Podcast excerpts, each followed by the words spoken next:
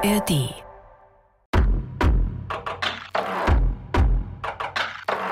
Bergfreundinnen, der Podcast für dein Leben mit den Bergen. Äh, zurzeit wohl eher der Podcast für dein Leben mit dem Bike. Wir drei Bergfreundinnen fahren nämlich gerade mit dem Fahrrad 1000 Kilometer von München nach Paris.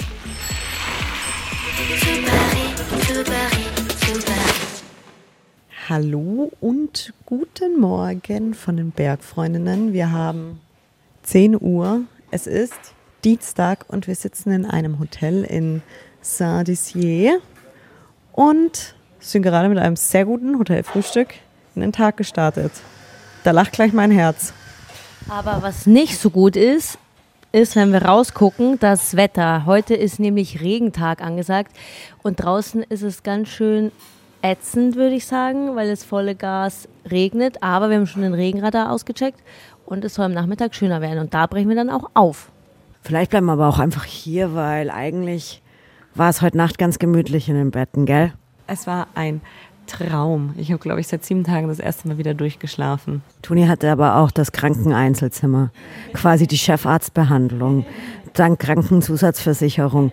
Kathi und ich waren zusammen in einem Doppelzimmer. Ich habe nicht so gut geschlafen, weil wir gestern echt noch lang gefahren sind und ich mir dann eine große, wo ich eigentlich vorher wusste, dass ich es bereue, Pizza Diavola reingezogen habe. Und beides in Kombination war, glaube ich, not such a good idea. Und meine Stiche überall haben mich voll geärgert. Ich habe äh, eben, lustigerweise hast du, glaube ich, alles abbekommen. Ich habe nämlich keinen einzigen Stich. Manchmal, manchmal gewinnt man, manchmal verliert man. Apropos gewinnen und verlieren. das war eine Überleitung. Ab, äh, nein, nicht ab, seit Sonntag läuft die Tour de France der Frauen und wir haben euch ja schon ein paar Mal dringlich darum gebeten, die Frauen mindestens genauso enthusiastisch zu unterstützen wie die Männer.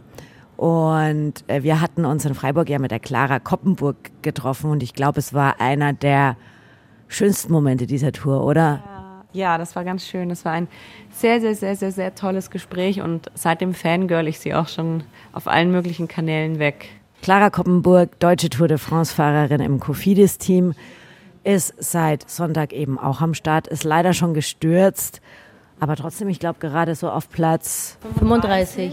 Es ist ja gestern, glaube ich, nach dem Sturz, was ich am Rand mitbekommen habe, auch gleich wieder aufgestiegen und weitergeradelt und ist auch ganz gut dabei. Also sehr gute Leistung. Wir drücken ihr natürlich äh, extrem die Daumen, auch wenn wir nicht so zuverlässig den Livestream checken können. Aber ich verfolge das Instagram und ich schaue mal ganz genau, ob ich die Clara irgendwo sehe. Äh, und wir haben sie in Freiburg gefragt, ob sie sich denn freut auf ihre allererste Tour de France. Letztes Jahr muss man nämlich wissen, wäre sie eigentlich auch schon dabei gewesen, aber hat sich dann beim Giro d'Italia blöderweise noch die Hüfte gebrochen. Und zwar schon zum zweiten Mal. Also ich freue mich echt mega drauf. Also letztes Jahr habe ich mich auch so drauf gefreut, bin auch wirklich fast alle Etappen abgefahren, weil halt auch das, das Ziel, die letzten zwei Etappen sind so eben hier in der Region gewesen ja. und das war so für mich so oh, fast am Home Road so ungefähr.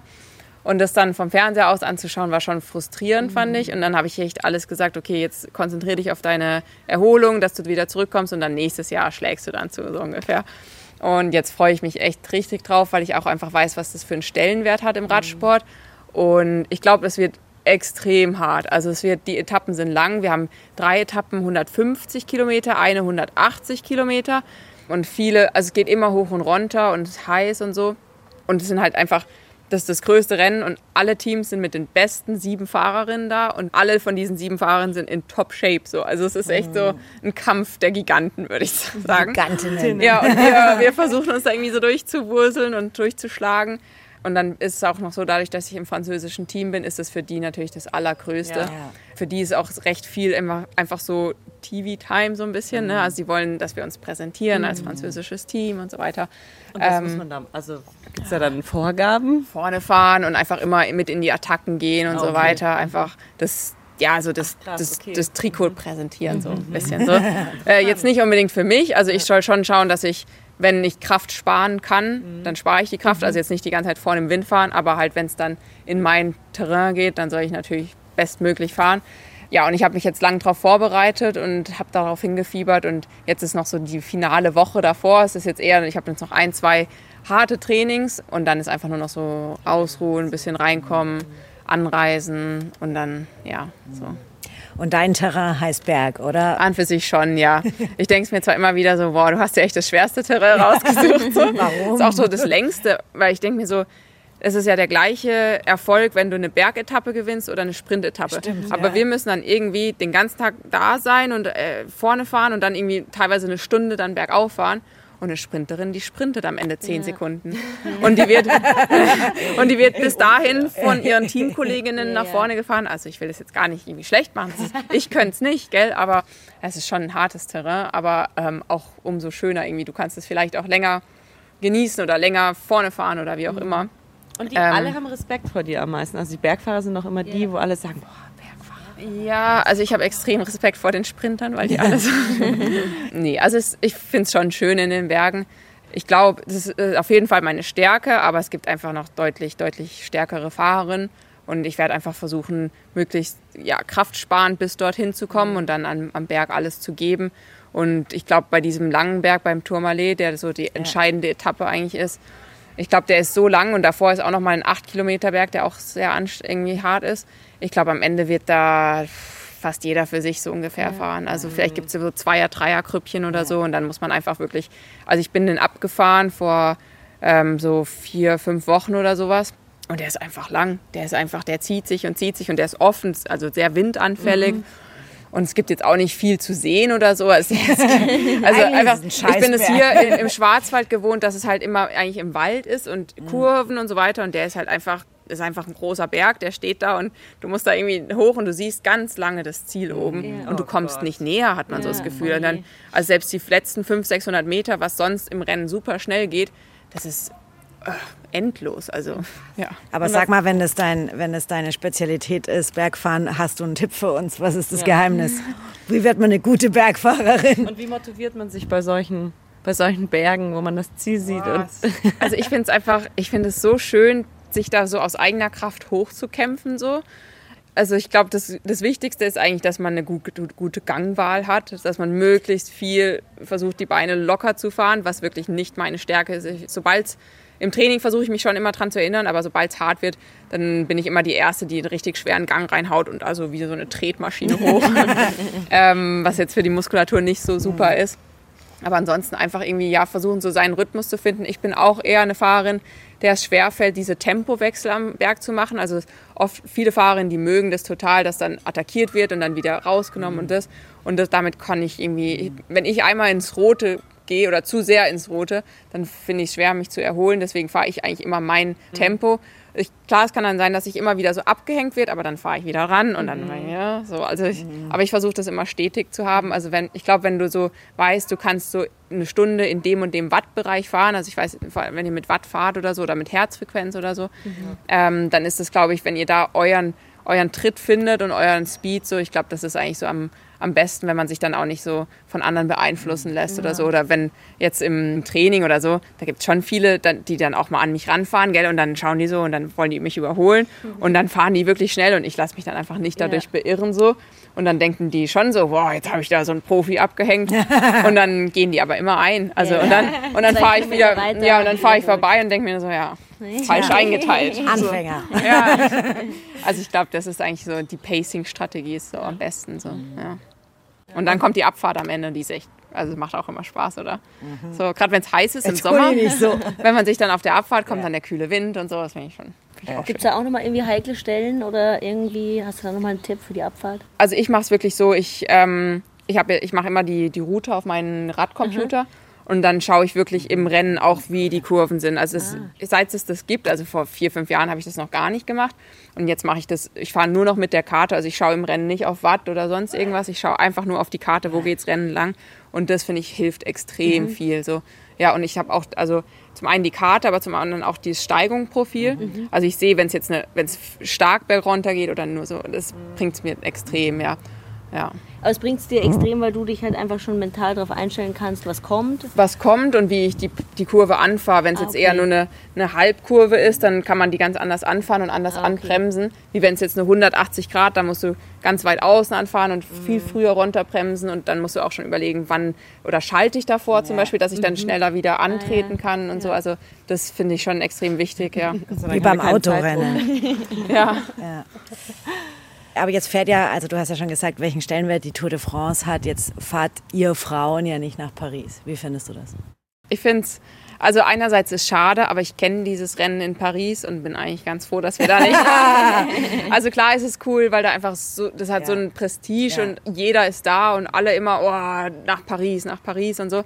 Letztes Jahr war das ja die Auftaktetappe mhm. und da gab es schon auch böse Stürze und einfach, weil das so hart ist, diese Kopfsteinpflaster. Ja. Mhm. Und ich glaube, wenn du das am Anfang von einer Acht-Tagestour fährst und dann erstmal überall Blasen an den Fingern hast, das ist schon, schon heftig. Es wäre jetzt einfach überhaupt nicht eine Etappe, auf die ich mich freuen würde, weil es mir einfach, weil ich einfach Angst davor hätte, weil es einfach schnell ist, es ist technisch mit vielen Kurven, Kopfsteinpflaster und brauche ich nicht. Ja. Wo endet okay. sie dieses Jahr? In Po. Ja, ja da ist nichts. Da kommt man nicht hin, da kommt man nicht weg, da ist nichts. Aber ja, also auch dieses Jahr, es wurde bemängelt, dass es mit dem Zeitfahren aufhört, mhm. weil das dann so einen Charakter hat von, ja, eigentlich fahren dann nur noch die, die guten Fahrerinnen, fahren volle Kanne so und die anderen, die, die können auch schon früher aussteigen oder so. Die müssen das Rennen gar nicht zu Ende fahren, so ungefähr.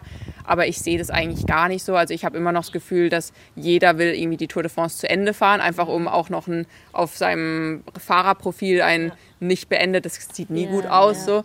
Äh, von daher glaube ich, dass da eher sogar ähm, alle nochmal äh, denken, okay, ich kann jetzt alles investieren, weil oftmals, wenn ein Zeitfahren in einer, mittendrin in der Rundfahrt ist, dann wird man vom Team sogar zurückgehalten und sagt, nee, du bist Helferin, nimm das als Ruhetag, damit du dann die nächsten Tage fitter bist. Und jetzt, wenn es die letzte Etappe ist, da kann ja jeder Vollgas geben, weil am nächsten Tag ist, ist eh Pause ja. und dann denke ich, wird es das fast noch interessanter machen. Und dass nicht nur die Besten mitfahren vorne, sondern dass jeder nochmal seine Chance sieht, auf irgendwie sich nach vorne zu arbeiten. Also ich finde es eigentlich ganz, ganz in Ordnung. Was sagst du denn, also gerade so, wenn man es jetzt vergleicht mit den Männern, was ja schon irgendwie, also aus der Ferne betrachtet beeindruckend ist, wie es da abgeht, zum Standing vom Radsport im Allgemeinen. Hat sich da was getan in den letzten mhm, Jahren? Total. Ja. Also ich finde es ein riesen Frauenradsport-Boom mhm, sozusagen. Mhm, äh, man merkt auch, dass immer mehr Leute interessiert daran sind, weil sie einfach auch sehen, zwar, klar, unsere Rennen sind meist also deutlich kürzer, und also die Leistung, die die Männer bringen, ist einfach nochmal was anderes. Ja, aber das sind halt auch einfach Männer, das muss man auch klar sehen. Aber unsere Rennen, die sind so, dadurch, dass sie ein bisschen kürzer sind, sind sie einfach hochintensiv. Da wird sich nichts mhm. geschenkt. Da ist nie eine Ausreißergruppe, die mal mehr als zwei oder drei Minuten hat. Da wird, jeder wittert irgendwie noch eine Chance und dann wird wieder zugefahren und wieder attackiert. Und ich finde es hochspannend.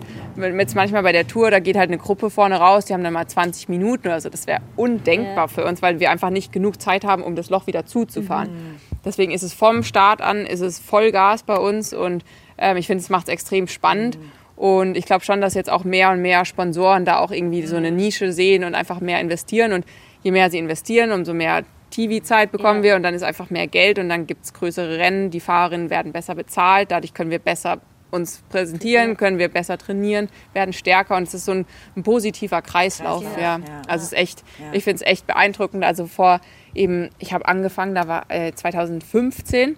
Mhm. Da konnte niemand was mit Radsport so ungefähr anfangen. Mhm. Und auch ich, ich hatte keine Ahnung über die anderen Fahrer. Man hat sich da, ich hätte jetzt auch nie ein anderes Rennen angeschaut oder so. Das, ich bin da mein Rad gefahren und dann, das war es dann so. Und auch mit Geld verdient, da war überhaupt nichts. Also da hat man einfach nichts verdient.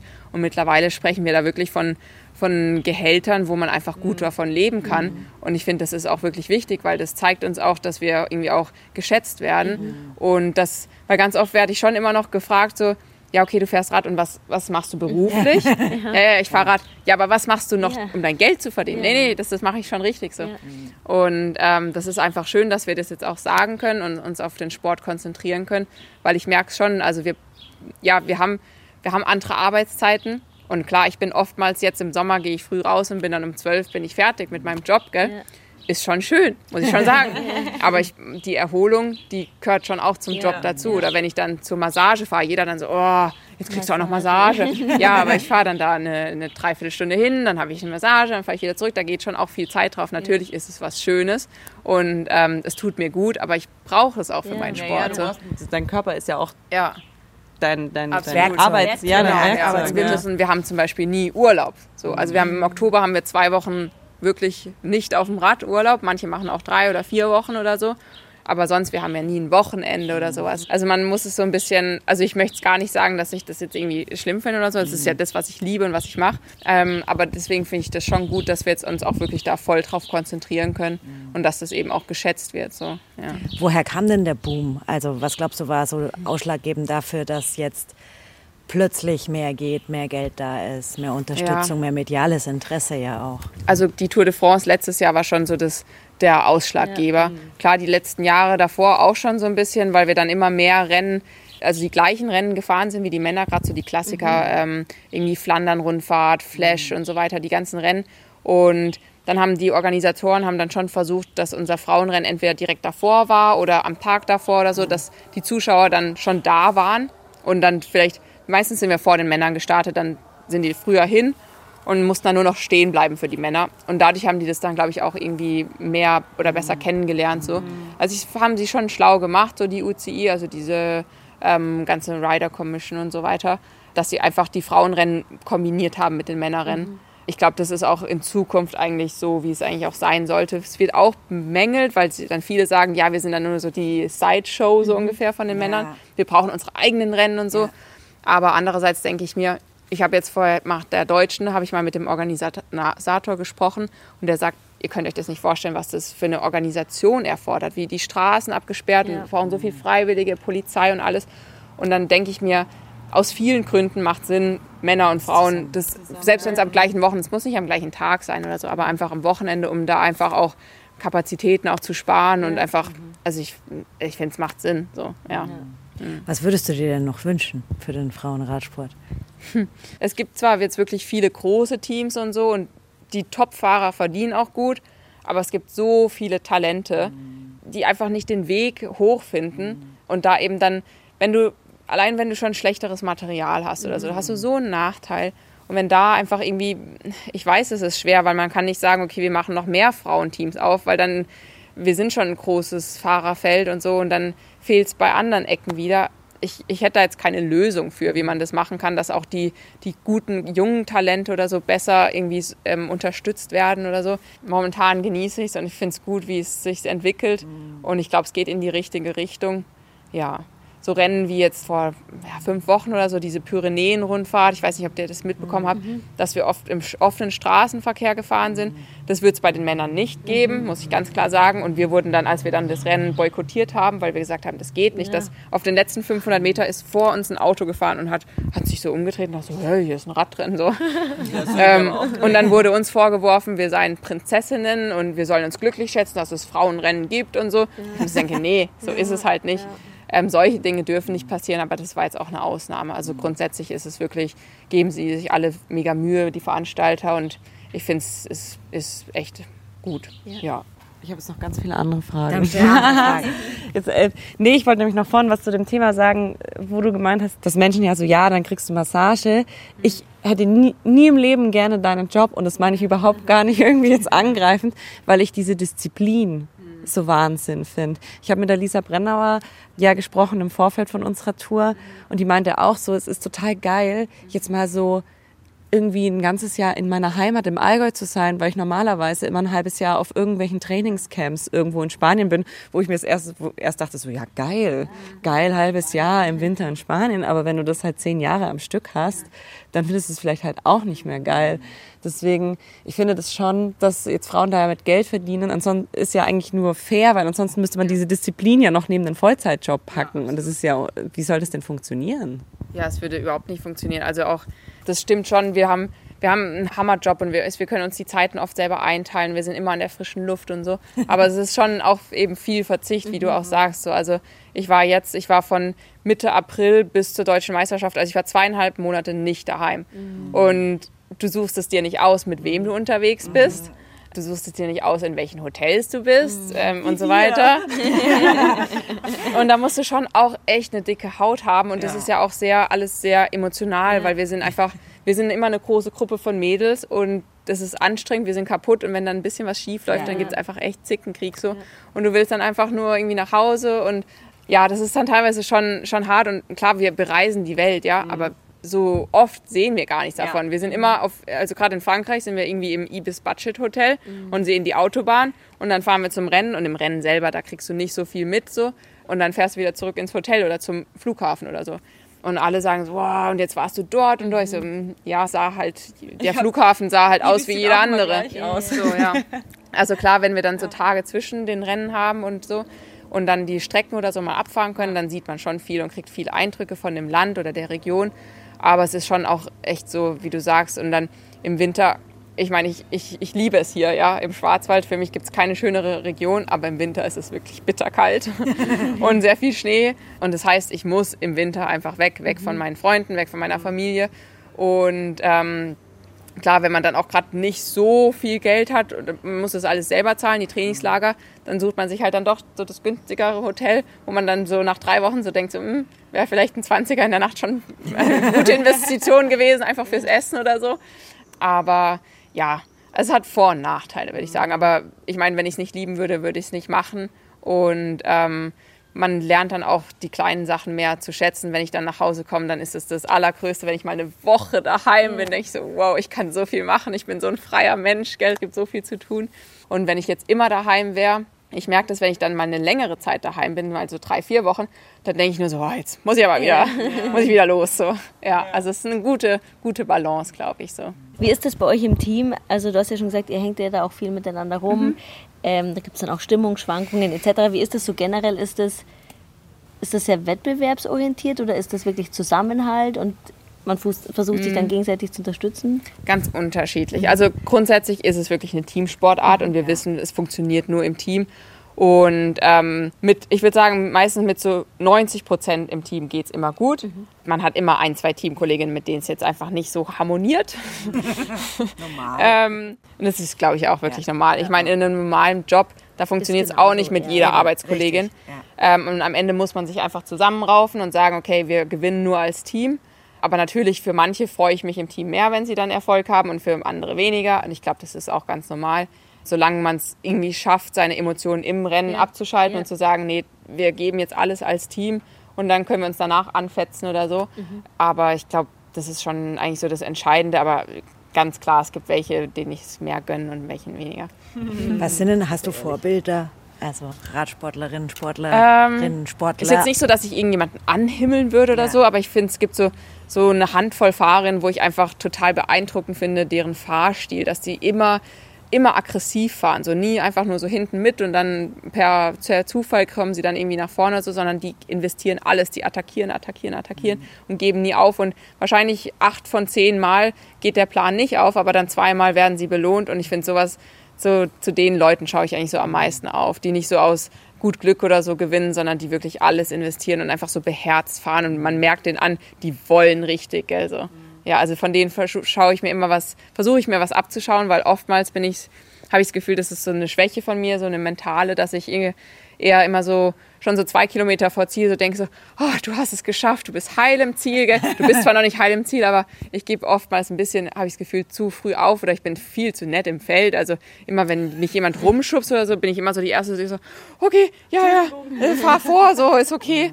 Weil ich da Respekt habe und das ist auch eher so mein Charakter, so, dass ich eher zuvorkommend bin. Oder jetzt heute war ich in so einer Ausreißergruppe, wir waren zu fünft. Und dann hat eine andere zu mir immer gesagt, ja, wir müssen jetzt voll fahren. Und dann bin ich, ich, ich kenne mich da, ich fahre dann voll Gas, gell? Und die anderen lassen dann mal eine Führung aus und sagen so, ah, ich muss jetzt was essen, was trinken. Und ich mache oh, voll Gas. So. ähm, ja, ich glaube, da könnte ich noch viel mehr davon abschauen, dass ich einfach ein bisschen klüger fahre, um mir selber mehr Kräfte zu sparen. So. Du warst ja auch, du hattest, hast ja schon ein paar Verletzungen auch mhm. hinter dir ändert das, wenn du sagst, du hast, mhm. denkst dann drüber nach, du bist jetzt safe im Ziel? Ja, ich muss schon sagen, also es hat schon viel mit mir gemacht jetzt die letzten zwei Jahre, weil ich einfach mhm. zweimal diesen extrem harten Sturz hatte und dann wirklich zwölf Wochen an Krücken und das und alle dann natürlich dann gesagt haben, boah, willst du es wirklich noch weitermachen? Und so ist so gefährlich und es hätte ja viel mehr noch passieren mhm. können. Und natürlich überlegt man sich das dann. Und es sind ja jetzt auch immer wieder ja, schwere Schläge, Schicksalsschläge irgendwie im Radsport oder so. Ja. Und das nimmt, also mich nimmt es extrem mit. Ja. Ähm, ich arbeite auch ähm, viel mit einem Mentaltrainer zusammen. Mhm. Mentaltrainer und Techniktrainer hier aus Freiburg, der mir auch einfach nach meinen Stürzen, ich bin, ich bin nicht mehr um die Kurve gekommen. Ich dachte die ganze Zeit, ich fall, ich rutsch weg. Ich, ich, auch die Abfahrten waren grauenhaft. Ich bin dann nur so auf meinem Rad rumgeeiert und habe in jeder Kurve eine Gefahr gesehen. Auf jedem Blatt, was auf der Straße lag, da dachte ich so, oh Gott, da komme ich nicht drüber. Und das geht natürlich nicht im Radrennen. Im Training kannst du dich da durchschmuggeln so, aber im Rennen geht es nicht, weil es ist einfach eine vergeudete Energie, wenn ich den Berg ho schnell hochfahre ja. und dann oben sind nur noch zu zehnt und dann auf der Abfahrt kommen alles das ganze Feld wieder. So. Mhm. Und dann habe ich gesagt, okay, ich muss da irgendwie dran arbeiten und eben dann habe ich jetzt hier vom Mentaltrainer, der ein Ex-Mountainbike-Profi ist und mir das dann auf dem Rad die Angst nehmen konnte. Mhm. So. Also er ist mit mir trainieren fahren gegangen und wir sind Kurve um Kurve auf nassen Untergründen und alles. Und das hat mir extrem viel geholfen. Und dann mit jedem Rennen wird es besser. Soll ich auch mit dir? Ja, es, bringt, es bringt wirklich was. Also es braucht Überwindung. Er hat auch das Erste, was er gesagt hat, ja, kauf dir bitte eine Crash-Hose. Ja. Wo ich das gehört habe, dachte ich so, wie? Also erwartest du schon, dass ich hinfliege? Meinte ja, es kann gut sein, dass du mhm. fliegst, aber dann will ich dir damit zeigen, dass nicht jeder Sturz gleich mit einem mhm. Beckenbruch genau. endet. Ja, ja. Und das war schon, war schon echt gut. Ja, aber trotzdem denke ich es mir immer noch im Rennen. Also manchmal kann ich den Kopf ganz gut ausschalten so, aber manchmal da stürzen wir mit Geschwindigkeiten den Berg runter und über irgendwelche Kurven und Gullis und Schlaglöcher und du denkst dir nur so, bitte auch ein Vertrauen ins Material. Ja, das so. ist krass. Ja. Du denkst dir nur so, okay, mein, alles ist jetzt, mein Leben hängt eigentlich von ja. diesem Rad dort vorne ab, gell? diese dünnen Reifen genau. so. Und gerade letzte Woche bin ich trainieren gefahren und dann ist mir einfach, ich bin ähm, tubeless gefahren, also mit dieser Milch drin mhm. und plötzlich gibt es einen riesen Knall mhm. und da ist mir einfach der Reifen von der Felge runtergesprungen. Und wenn das auf einer Abfahrt passiert wäre, ich wäre so gelegen. Gell? Ähm, und das, das muss man dann ganz schnell irgendwie wieder aus dem Kopf rauskriegen, weil sonst, wenn man auch nicht Vertrauen ins, ins Material hat, oh, geht gar nicht, ja. Ja, voll cool, dass du gekommen bist. Ja, ja voll nett, euch zu treffen. Ich, also ich habe... Ich nehme mir seit Jahren vor, meine Bikepacking-Tour ja, zu machen. Nächstes ja. Mal kommst du genau. mit. Ich, ich stelle mir das so cool vor. Ja. Das Einzige, was mich richtig nerven würde, wäre einfach das Gepäck. Aber ansonsten, ich habe schon ganz viele Routen auf Komoot geplant, gell, wo ich überall hinfahren will. Ich habe es noch nicht geschafft. nicht mal eine Zweitagestour. Liebe Clara, wir sind jetzt schon einige Tage beim Bikepacking unterwegs. Es macht wirklich großen Spaß, auch wenn man viel Gewicht dabei hat. Also für unsere nächste Tour bist du herzlich willkommen, aber du musst dann auch ein bisschen Gepäck tragen. Vielleicht kann sie ja irgendwie ein paar Wasserträgerinnen aus ihrem Team mitnehmen. Das wäre geil. Oder sie, sie müsste ja eigentlich die fitteste von uns ja. sein. Eigentlich muss sie dann fast das meiste tragen, wenn wir ganz fair nach Kraft splitten wollen.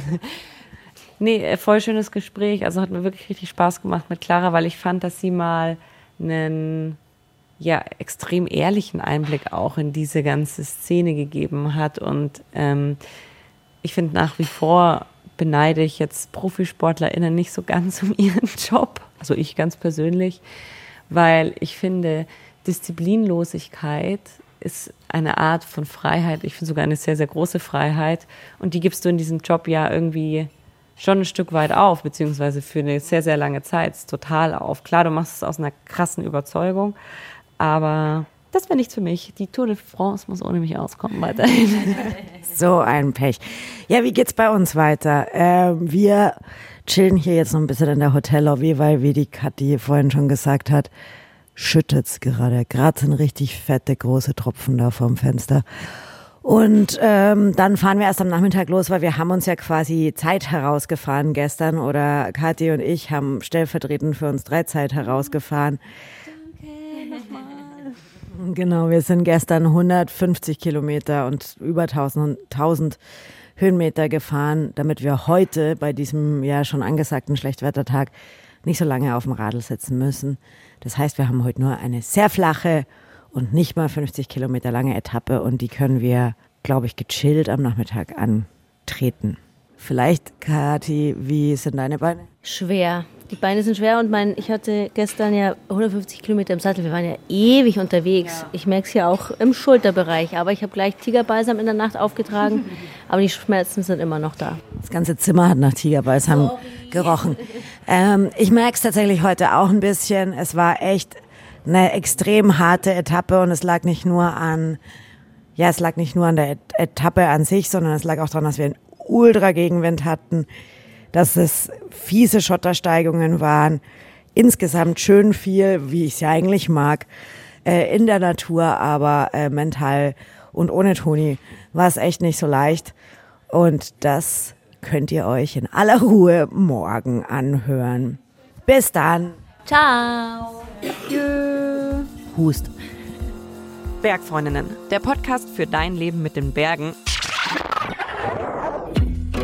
Äh, derzeit eher der Podcast für dein Leben mit dem Bike ist ein Podcast des Bayerischen Rundfunks.